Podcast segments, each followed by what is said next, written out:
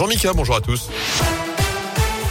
Et on débute avec vos conditions de circulation autour de Lyon avec ce point noir ce matin la 450, la bretelle d'accès en tout cas à la 450 depuis l'A7 en direction de Lyon est actuellement euh, fermée à la circulation. C'est à cause d'un accident depuis plusieurs dizaines de, euh, de minutes. Soyez donc prudents et patients si vous circulez dans le secteur. Il y a un léger ralentissement également sur l'A7 en amont de cet euh, accident.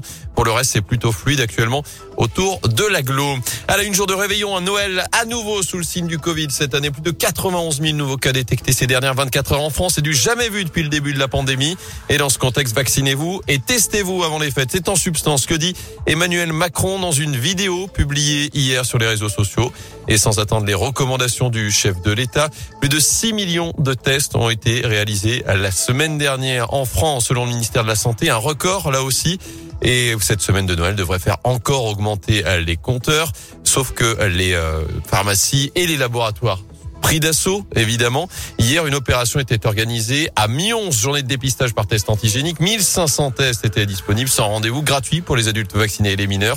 Radioscope est allé à la rencontre des habitants qui patientaient dans la file d'attente. Malgré qu'on a eu nos trois vaccins, on vient quand même parce qu'on va voir une personne qui a plus de 90 ans. Donc on veut pas la contaminer. On vient se faire dépister aujourd'hui pour euh, sécuriser les rassemblements euh, festifs de Noël que l'on a prévus demain en famille. Même les petits et les plus jeunes euh, vont se faire tester comme nous. Nos deux filles, elles sont asymptomatiques et puis on a un repas de famille, on est nombreux et donc pour prévenir. Pour éviter de contaminer, c'est la seule chose qu'on peut faire à notre niveau, donc voilà. On va être vite dans la maison avec les enfants et petit neveu.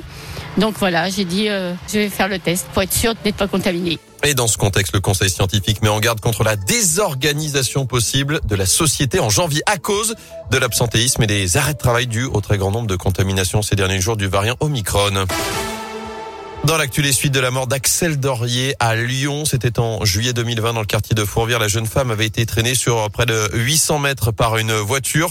Le conducteur et son passager avaient été interpellés et mis en examen. Et d'après plusieurs médias, on connaît désormais la qualification retenue à l'encontre du principal suspect. Il sera jugé pour violence avec arme ayant entraîné la mort sans intention de la donner. Qualification qui ne convient ni aux parties civiles ni à la défense qui ont fait appel de cette ordonnance. Le conducteur suspecté d'avoir mortellement renversé un homme de 88 ans avant-hier à Lyon était laissé libre à l'issue de sa garde à vue. D'après le progrès, l'enquête préliminaire ouverte après ce drame à la Pardieu se poursuit.